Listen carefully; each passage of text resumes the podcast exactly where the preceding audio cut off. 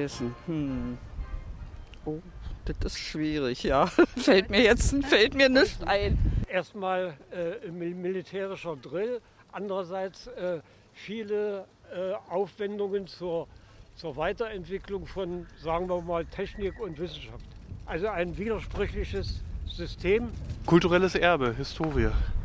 Ja, also gerade die Stadt Neuruppin ist ja stark geprägt durch den Brand damals und den Wiederaufbau und aber auch das ganze Umland herum. Also ob es nun ähm, die Schlachten gegen, gegen die Schweden waren, Preußen gegen Schweden. Äh Eine kriegerische Vergangenheit von einem Teil von Deutschland. Es wird äh, immer sehr groß in den Himmel gehoben, weil ich sehe die Preußen immer ein bisschen kritisch, weil sie waren natürlich auch verantwortlich für Kriege.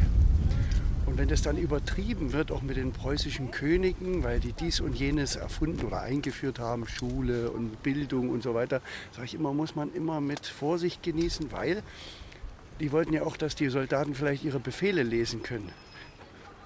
Ansonsten, ja, ich bin Thüringer, wohne hier in Preußen und fühle mich wohl hier. Hallo zusammen und herzlich willkommen zu Preußisch Blau, dem Podcast des Brandenburg-Preußen-Museums. Mein Name ist Christian und mir gegenüber sitzt wieder Simon. Hallo Simon. Hallo Christian und auch von mir ein herzliches Willkommen. Das Thema der heutigen Folge ist ja gerade schon äh, kurz angeklungen. Vorweg sollten wir vielleicht noch sagen, dass wir heute ein Thema besprechen, das wir nicht in seiner ganzen Breite und auch nicht abschließend behandeln können. Vielmehr werden wir heute nur vieles anschneiden können. Das wird dann aber ausführlicher in den kommenden Folgen unseres Podcasts auch diskutiert und erklärt werden. Simon, was haben wir denn da gerade gehört? Die Stimmen, die wir hier eingefangen haben, das war Ende Januar. Da haben wir uns den schönsten Tag des ganzen Jahres rausgesucht. Es war kalt, stürmisch und es hat geregnet. Und ich glaube, gerade den Sturm, na, das hat man wahrscheinlich auch an der einen oder anderen Stelle äh, noch gehört. Ja, und wir wollten eigentlich mal unter die Leute gehen und herausfinden, was, was die Passanten so mit Preußen da in Verbindung bringen. Und sind nach Neuruppin gefahren und haben uns dort auf dem Schulplatz umgehört. Und genau, das war das Resultat. Unser Thema ist also das Erbe Preußens, äh, beziehungsweise auch die Frage, wie die Geschichte Preußens unser heutiges Leben prägt oder ob preußische Ideen unser Leben überhaupt noch prägen und beeinflussen. Die Erörterung dieser Frage und das ganze Thema, das passt übrigens auch ganz gut äh, zum Datum, denn vor genau 75 Jahren, nämlich am 25. Februar 1947, wurde Preußen durch die Alliierten mit dem Kontrollratsbeschluss Nummer 46 für aufgelöst erklärt. Ja, und ähm, wenn man sich da eben ein bisschen in die Thematik reinkniet, klar, man kann sagen, 1947, da war quasi definitiv Ende mit Preußen. Aber ja, wie gesagt, also wenn man sich damit genauer beschäftigt, dann sieht man eben, dass Preußen, ja, wenn man so will, mehrere Tode gestorben ist. Man kann quasi anfangen 1871, äh, da war Preußen im Prinzip, also das alte Preußen eben äh, am Ende, weil es ja am Deutschen Reich aufgegangen ist und weil der preußische König zwar immer noch preußischer König war, aber in erster Linie ja deutscher Kaiser. Ne? Also die, die Ebene drüber hat quasi die, die kleinere Ebene geschluckt. Und ja, 1918 wäre dann quasi der nächste Tod. Ja klar, der Erste Weltkrieg ist vorbei. Äh, Wilhelm II muss abdanken und ist eben nicht mehr deutscher Kaiser. Es gibt keine Monarchie mehr in Deutschland. Und ähm, wir hier im Brandenburg-Preuß-Museum haben ja für unsere Hauptausstellung auch quasi dieses Narrativ. Ja, also wir behandeln ja die Geschichte bis 1918. Aber es geht ja noch weiter, denn Preußen existiert jetzt. Also ne, es gibt ja immer noch nach wie vor Preußen in Deutschland.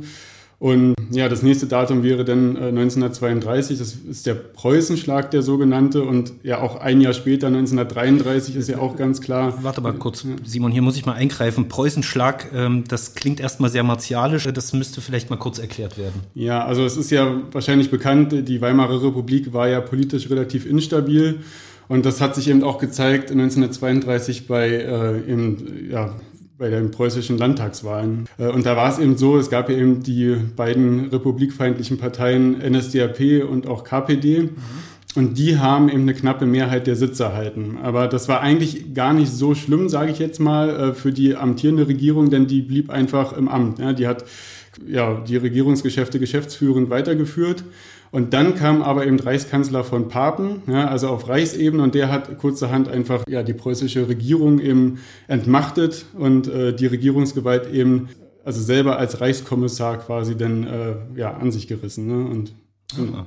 Ja, spannend, aber ich wollte dich jetzt äh, nicht, nicht ganz so unterbrechen. Ja. Die Machtergreifung 1933. Genau, das ist ja sowieso eben eigentlich das große Datum, das äh, hat ja jeder eben im Blick. Das betrifft ja dann auch nicht nur Preußen, ne? da ist ja irgendwie vieles kaputt gegangen. Ne? Ja, ich komme ja selber aus der Zeitgeschichte und äh, das nächste Datum wäre 1939. Das ist eigentlich etwas, was die meisten gar nicht auf dem Schirm haben. Und zwar als ähm, der Zweite Weltkrieg geführt wurde, ähm, da wurde ja der sogenannte polnische Korridor zurückerobert. Und ähm, was die Nazis gemacht haben, die haben dann halt gleich ähm, ja, diesen Reichsgau Danzig-Westpreußen wieder gegründet. Der war auch größtenteils auf westpreußischem Territorium und eben das, was Freistadt Danzig war. Aber man hört es schon, das war eben ein Reichsgau. Ja, also das heißt, die haben das nicht Westpreußen genannt und dann so wie eben Ostpreußen und äh, Provinz Pommern, Provinz Schlesien und Provinz Brandenburg und Rheinland eben Preußen zugeordnet, sondern äh, es hatte eben äh, den Namen Westpreußen noch im, im Namen eben, aber äh, war de facto eben nicht äh, zu Preußen zugehörig. Ne? Naja, und dann äh, 1945 ist klar, ist, äh, ist Preußen eben auch einen Tod gestorben, weil eben einfach die ganzen Ostgebiete eben verloren gegangen sind, die Bevölkerung wurde vertrieben und äh, Preußen und eben auch Deutschland wurde besetzt und dann eben, wie du gesagt hast, 1947 mit dem alliierten Kontrollrat, ne, da wurde Preußen eben auch ganz offiziell äh, ja, für beendet erklärt. Ich finde ja den Gedanken, dass Preußen bereits mit der Gründung des Deutschen Kaiserreiches 1871 sein Ende fand, also praktisch der erste Tod, den du da gerade aufgezählt hast. Das ist irgendwie ganz charmant und ähm, sicherlich gibt es auch gute Gründe, sich dieser ähm, in letzter Zeit sehr beliebten Theorie anzuschließen.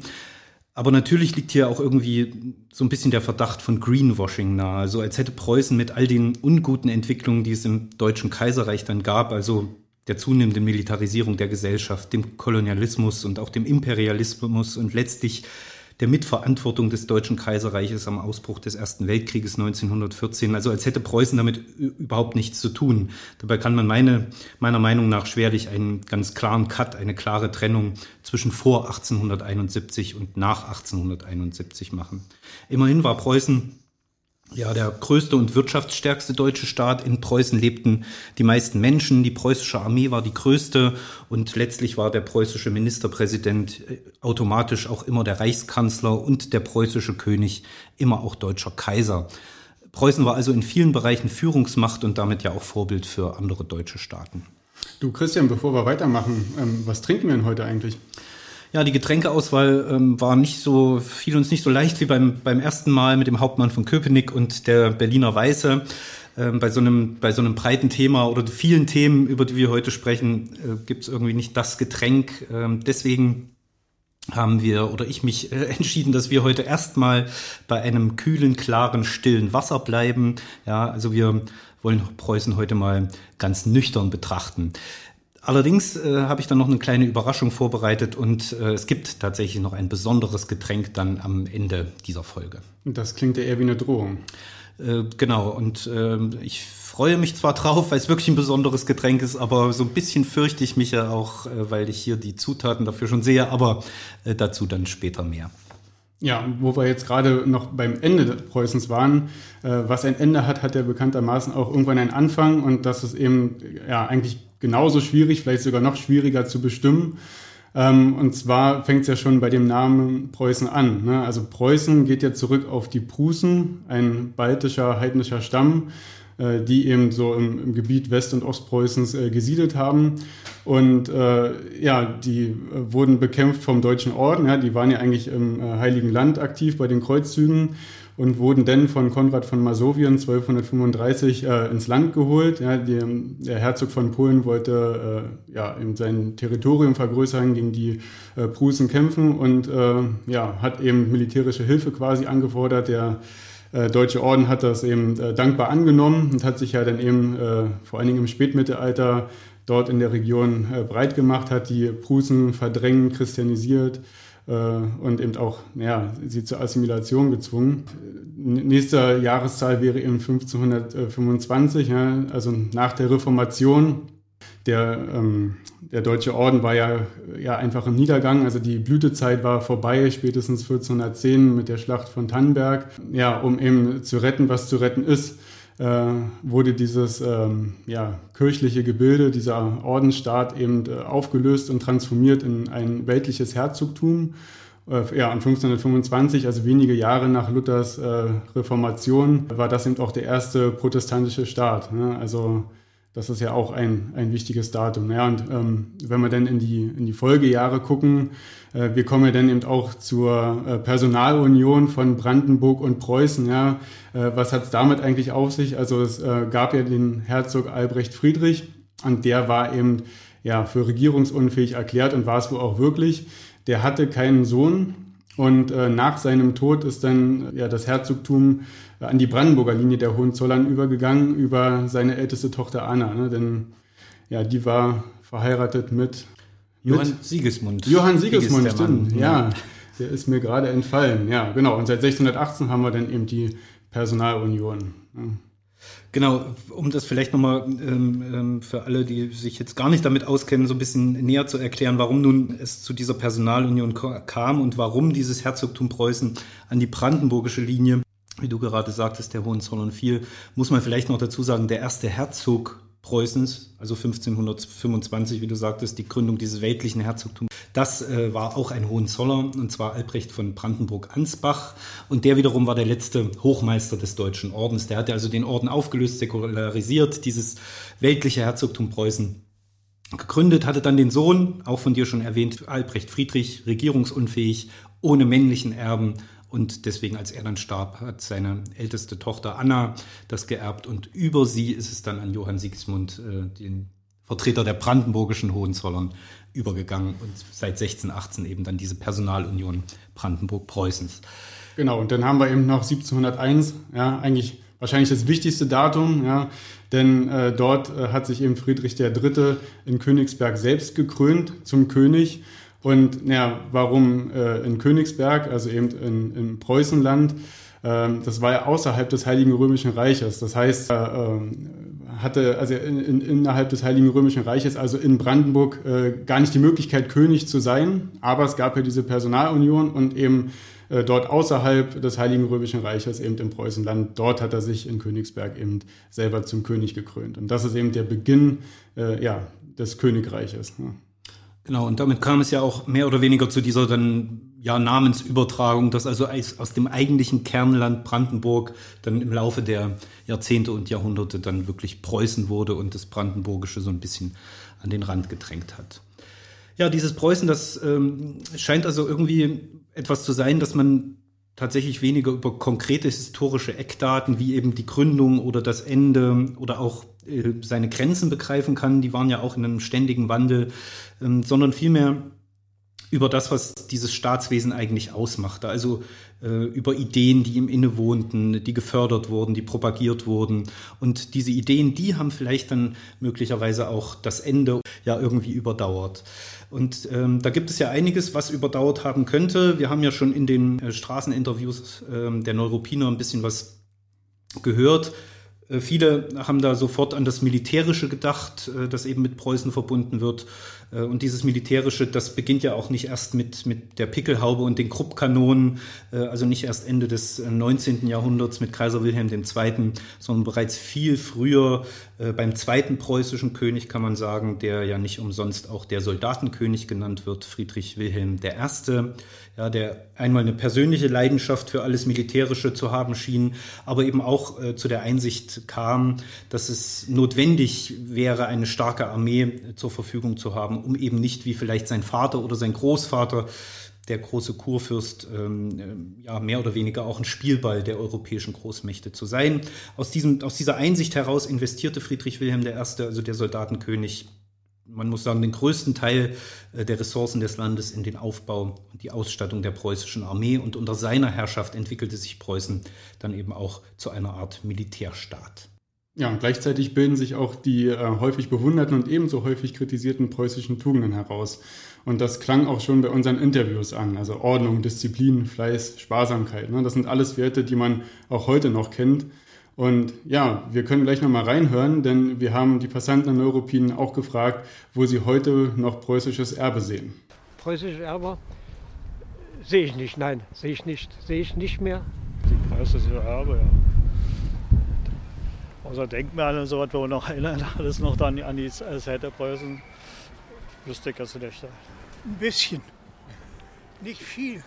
Also. Ist alles verblasst. Ja, Ordnung, Pünktlichkeit.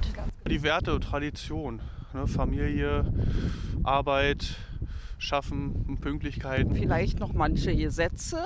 Ich muss ehrlich sagen, mit Preußen kenne ich mich nicht sehr viel aus. Ich glaube, wir hatten das mal in der Schule, aber so richtig was an was erinnern tue ich mich da nicht. Ne? Jetzt, wo man den Gedankenanschluss mal wieder hat, würde ich, also ist das Interesse da, ich müsste mich mal wieder belesen bzw. informieren darüber. Ja, das hört man als Historiker doch gerne, äh, wenn man junge Leute für die eigene Geschichte begeistern kann. Ja, definitiv. Aber wir konnten halt auch insgesamt feststellen, dass die Wissensvermittlung an den Schulen eben nicht allzu viel Begeisterung bei den jungen Leuten hervorgerufen hat. Ne? Also gerade die jüngere Generation scheint keine besonders tiefgreifende Beziehung zu Preußen zu haben.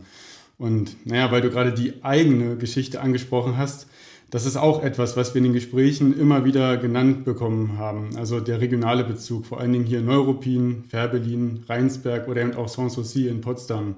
Und das finde ich schon interessant. Also vermutlich hätten wir im Rheinland ganz ähnliche Antworten analog zu unseren hier bekommen. Also äh, vielleicht wäre dann Borussia Dortmund äh, genannt worden oder vielleicht auch solche Industriedenkmale wie die Zeche Zollverein in Essen. Ne? Ja, vielleicht hätte man da aber auch ja, mehr oder weniger ablehnende Beispiele ähm, als Antwort bekommen, wie zum Beispiel die Karnevalskultur, die mit diesen grotesken Uniformen, die da ja getragen werden, ja auch eine Reaktion auf Preußen und sein Militär war, aber eben ja eine, eine ablehnende, eine, äh, ja, eine Protestreaktion. Aber gehen wir vielleicht nochmal einen Schritt zurück und kommen wieder äh, auf die preußischen Tugenden. Auch die muss man vielleicht noch ein bisschen, bisschen erklären, denn diese preußischen Tugenden oder deutsche Tugenden, wie sie dann auch später bezeichnet wurden, sind ja im Prinzip gar keine äh, genuin preußischen Tugenden, sondern eigentlich sind das pietistische Tugenden. Der Pietismus, das war eine Reformbewegung der lutherisch-protestantischen Konfession. Und diese Pietisten, die waren ja der Überzeugung, dass sich die Lutheraner in den Jahrhunderten nach der Reformation einfach viel zu weit von den Grundsätzen und den Überzeugungen Luthers entfernt hatten und die Pietisten wollten wieder zurück zu diesen lutherischen Wurzeln. Ihnen ging es vor allen Dingen um ein frommes Leben und dieses fromme Leben sollte auch immer auf das Gemeinwohl, äh, also auf die Gemeinschaft hin ausgerichtet sein. Da ist zum Beispiel die Tugend der Sparsamkeit, die ja häufig genannt wird, wenn, wenn es um deutsche oder preußische Tugend geht, ein sehr schönes Beispiel. Hier ging es nämlich eigentlich nicht nur darum, sparsam mit Geld umzugehen, das gehörte da auch mit rein, ähm, sondern aus dem Pietismus heraus sah man die Sparsamkeit eher so, dass man ja mit Geschenken und Gaben Gottes nicht verschwenderisch umgehen äh, sollte. Das konnten dann materielle Dinge wie eben Geld sein, aber auch immaterielle, äh, wie zum Beispiel die Zeit. Wie kam es denn eigentlich dazu, dass der Pietismus, der ja eben eine religiöse Strömung war, in Preußen so Fuß fassen konnte? Ja, da muss man ja einen Blick in die Stadt Halle werfen. Ähm, also, dass er so Fuß fassen konnte, liegt erstmal ganz allgemein gesagt an einer, an einer ganz breiten und äh, tiefen Unterstützung des preußischen Königshauses, also der Hohenzollern, für die Pietisten. Und wie es dazu nun kam, ja, das war in gewissem Sinne eine pragmatische Entscheidung der Hohenzollern. Die haben also vielleicht erkannt, also die vor allen Dingen Friedrich I. und Friedrich Wilhelm, äh, der erste, der vorhin schon angesprochene Soldatenkönig, dass eben diese pietistischen Tugenden, wenn man sie denn auf ähm, ja zu Staatstugenden macht, eben äh, wie so eine Klammer für dieses über, über große Teile Europas ähm, ja, verstreute, damals noch verstreute Reich Preußen mit den vielen kulturell unterschiedlichen ähm, Bevölkerungsteilen. Also wenn man jetzt sieht von, von Ostpreußen bis, bis, in, bis an die rheinischen Gebiete, das war ja unglaublich äh, diffizil und auch äh, unterschiedlich. Und die haben eben irgendwie so eine Klammer gesucht, die das Ganze zusammenhalten könnte. Und diese Klammer äh, haben sie, glaube ich, in diesen von den Pietisten propagierten Tugenden gesucht.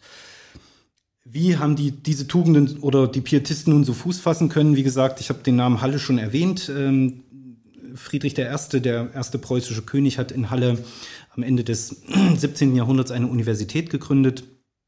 Und der Pietismus selbst ist eigentlich eine Strömung, die ganz stark in Sachsen war, aber ähm, der sächsische äh, Kurfürst und äh, König von Polen ähm, selber ja Katholik, äh, als äh, er ist ja übergetreten, um eben König von Polen zu werden. Aber diese, äh, diese Pietisten, diese Reformer, die waren in Sachsen eben nicht gern gesehen. Viele haben an der Universität in Leipzig äh, gelehrt, haben in Leipzig gelebt, wurden dann aber ausgewiesen, wurden vertrieben und äh, fanden eben Aufnahme im, im nicht allzu weit entfernten Halle, wurden eben dort dann Universitätslehrer und propagierten von dort auch eben diese, diese pietistische Lehre.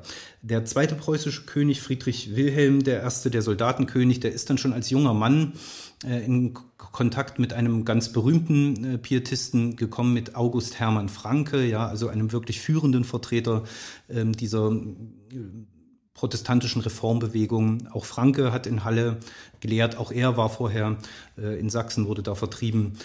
Ja, und der Franke, dem ist zuzurechnen, dass er in Halle nicht nur Universitätslehrer war, sondern dort auch äh, das berühmte äh, Waisenhaus gegründet hat, die späteren frankischen Stiftungen. Und dort hat er eben vor allen Dingen diese pietistischen Lehren tatsächlich äh, in, in der Wirklichkeit, im wirklichen Leben umgesetzt. Dabei wurde er ganz massiv unterstützt von Friedrich Wilhelm I. Franke, muss man sagen, war auch ein echtes Marketingtalent. Ähm, er hat eben, ähm, am Anfang war das eine ganz kleine Schule, eine Waisenschule, eine, eine Armenschule äh, mit wenigen, mit wenigen Plätzen für Schüler. Innerhalb von weniger Jahren ist, ist aus diesem Waisenhaus eine wirkliche Schulstadt äh, hervorgegangen mit 2000 Schülern, verschiedenen Schulen, mit einer Mädchenschule. Aber es war auch ein wirtschaftlich extrem erfolgreicher Betrieb mit einer Apotheke, die Arzneimittel nach ganz Europa exportiert hat. Auch das Verla der Verlag, die Druckerei war wirtschaftlich enorm erfolgreich. Da hat Franke sehr, sehr viel Geld generiert, das aber eben auch wieder in äh, seine Stiftung, in, das, in den Aus Ausbau der Schulen des Waisenhauses gesteckt. Ja, ähm, diese, diese Schule war so erfolgreich, ist auch so gut gelaufen, dass eben nicht nur Arme ihre Schüler, ihre Kinder dort als Schüler hingeschickt haben, sondern immer vermehrt auch Angehörige des preußischen Adels, eben auch wegen der Unterstützung ähm, der, der preußischen Königsfamilie.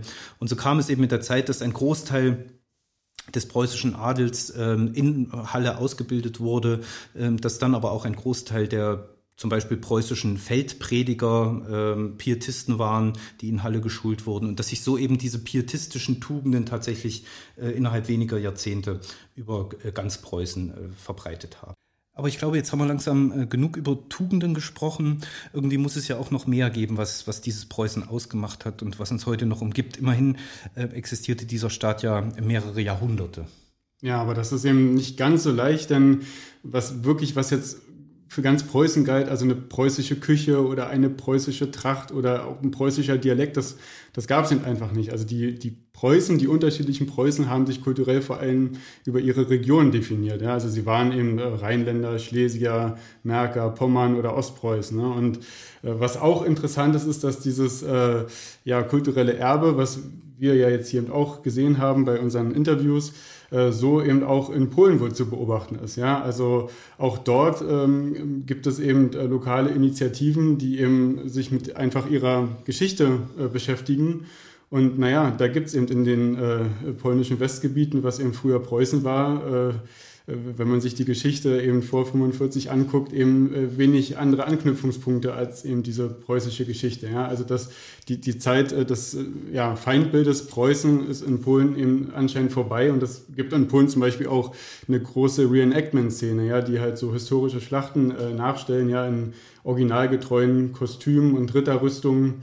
Ja, und äh, was mir in dem Zusammenhang auch noch einfällt, ähm, in Polen äh, werden Fachwerkhäuser wohl auch übersetzt äh, mit preußische Mauer. Ja? Und eigentlich klingt es für mich ziemlich verwunderlich, denn wenn ich an Fachwerkhäuser denke, dann denke ich zuerst an so Städte wie Bamberg oder hm, wie heißt es, Rotenburg ob der Tauber. Ne? Also jetzt nicht unbedingt äh, Städte, die äh, sehr preußisch sind. Ne? Und natürlich gab und gibt es in Norddeutschland auch Fachwerkhäuser, aber ja, ich weiß nicht, wie es dir geht. So typisch preußisch äh, sind die eigentlich nicht für uns, oder? Nee, nee. Ja, und äh, in Polen wird aber eben so ein Schuh draus, weil äh, ja, das, die, wie sagt man, also ihre Begegnung, die sie halt mit, mit Deutschen gemacht haben, die haben sie eben in erster Linie mit Preußen gemacht, ne? denn äh, diese Fachwerkbauweise gilt ja im Ausland allgemein und auch als so typisch deutsch. Ne? Ja, die preußische Mauer äh, hätte ich jetzt auch eher entweder mit einer Militärtaktik oder einem Begriff aus dem frühen Fußball verbunden, äh, aber auch nicht mit äh, Fachwerkhäusern. ja, auf jeden Fall klingt das, was du jetzt gerade erzählt hast, ja so ein bisschen nach dem Preußen der Regionen und du hast ähm, auch eben das Stichwort Ostpreußen genannt und bei diesem Stichwort äh, finde ich es jetzt an der Zeit, äh, uns mal dem Getränk zu widmen, äh, das ich für diese Folge ausgesucht habe. Zwei Zutaten liegen ja hier schon eine ganze Weile auf dem Tisch. Äh, Simon, du schaust auch schon die ganze Zeit etwas skeptisch. Äh, es handelt sich um Leberwurst und Senf. Ich habe ja auch schon gesagt, äh, bei den Recherchen, bei den Vorbereitungen äh, zur, äh, zur Folge, äh, fiel es uns beiden ein bisschen schwer, so ein, so ein Getränk, das jetzt wirklich zu diesem Thema passt, zu finden. Nichtsdestotrotz haben wir beide recherchiert und ähm, mir ist bei meinen Recherchen etwas, ein, ein, ein Getränk aus Ostpreußen äh, aufgefallen, das äh, so absurd äh, sich anhörte, dass ich dachte, das müssen wir einfach probieren. Das ist äh, der sogenannte Pill Color. Oh Gott. ja, ähm, Simon hat äh, familiäre Wurzeln in Ostpreußen, deswegen äh, schwant ihm jetzt vielleicht schon Böses. Äh, zwei Zutaten sind schon da, äh, zwei feste Zutaten. Jetzt kommt noch das Flüssige. Das zauber ich jetzt mal hier aus dem, unter dem Tisch hervor.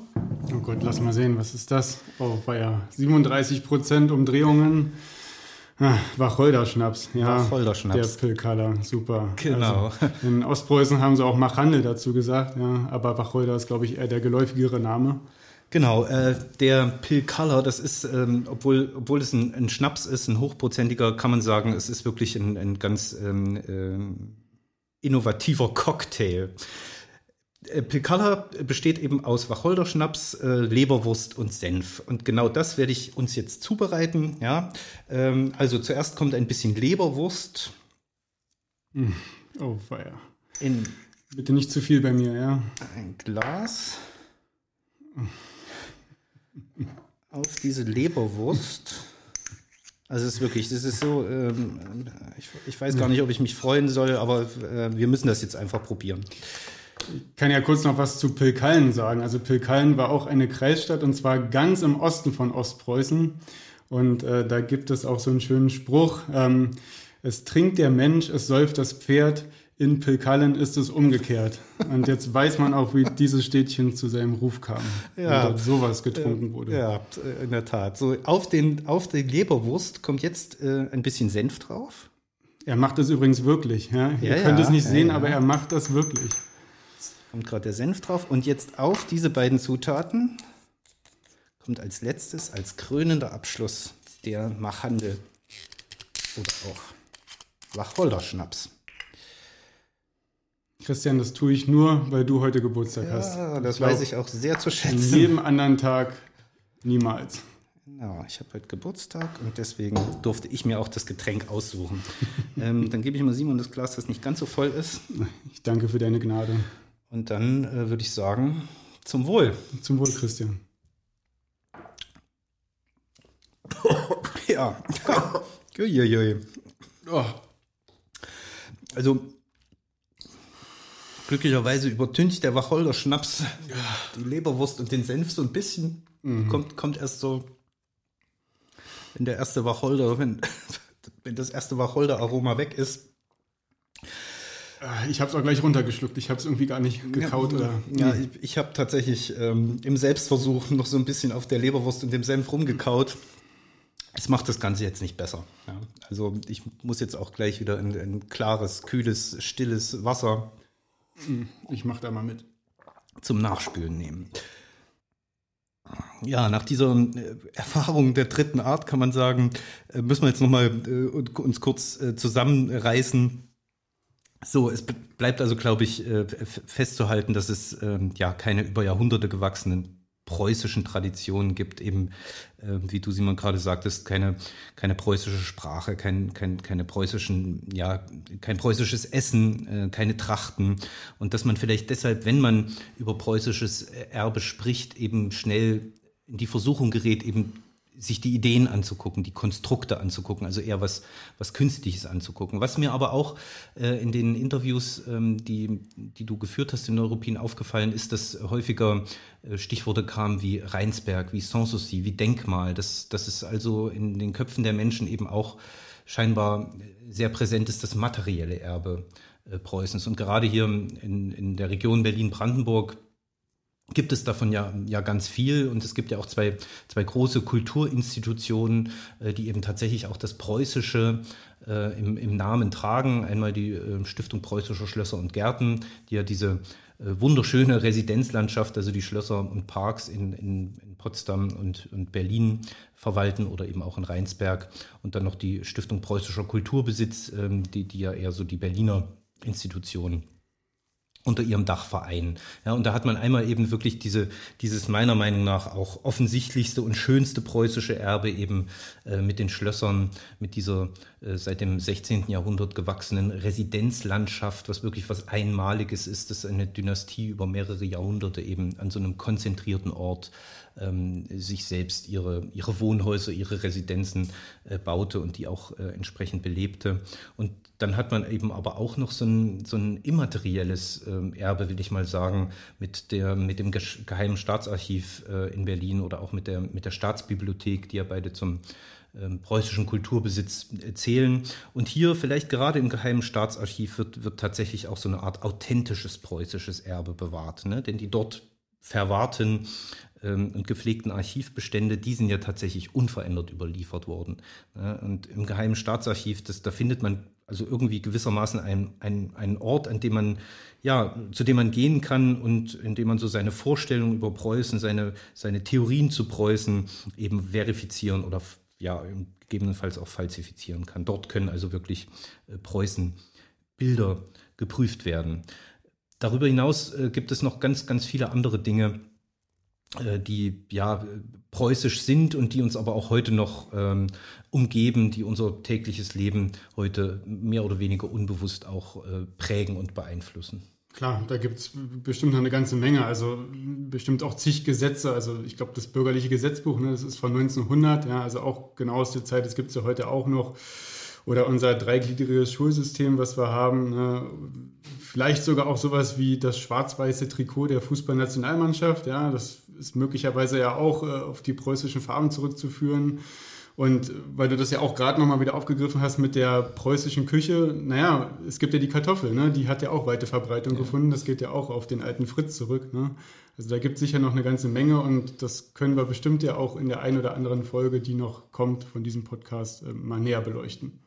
Genau, das werden wir auch. Und ich äh, habe ja auch schon eingangs gesagt, dass das Thema so breit, so vielfältig ist, dass wir das heute nicht in seiner Ganze erörtern werden können. Ähm, zum, zum schwarz-weißen Trikot der Nationalmannschaft äh, übrigens ein kurzer Einwurf noch. Ähm, da habe ich nämlich gerade im, im Themenheft der Zeit äh, Geschichte das befasst sich mit Preußen gelesen, dass auch äh, die Kollegen, äh, die Journalisten und Historiker, die, die, ähm, die dieses Heft erarbeitet haben, äh, dem auf der Spur waren. Die waren im Archiv des Deutschen Fußballbundes, weil sie eben auch mit der Vorstellung ähm, dahin gegangen sind, dass das irgendwie was mit Preußen zu tun hat, konnten aber keine Belege in den Archiven finden. Aber wer weiß, vielleicht ähm, offenbart sich da noch einiges. Ja, abschließend können wir euch ja nochmal ganz schöne O-Töne aus Neuruppin präsentieren. Und ja, damit verabschiede ich mich von euch. Genau, auf Wiederhören und äh, wir hoffen, ihr schaltet zur nächsten Folge wieder ein. Tschüss. Tschüss. Die Königin. Na, Preußen hat eigentlich die Gesellschaft gut vorangebracht. Und ich denke, äh, sicher bei aller Kritik, äh, dass Krieg und Unheil äh, auch gebracht wurde, hat es aber auch gut für die Bildung und für äh, für, das Fort, für den Fortgang äh, gut getan. Und bei allem, was ist, denke ich, wir sind es halt. Wir, wir, gehören ja dazu. Wir gehören zu Preußen. Wir ja. lieben unsere, ne, unsere Heimat. Ja. Und somit ja. unsere preußische Heimat sind wir da verwurzelt.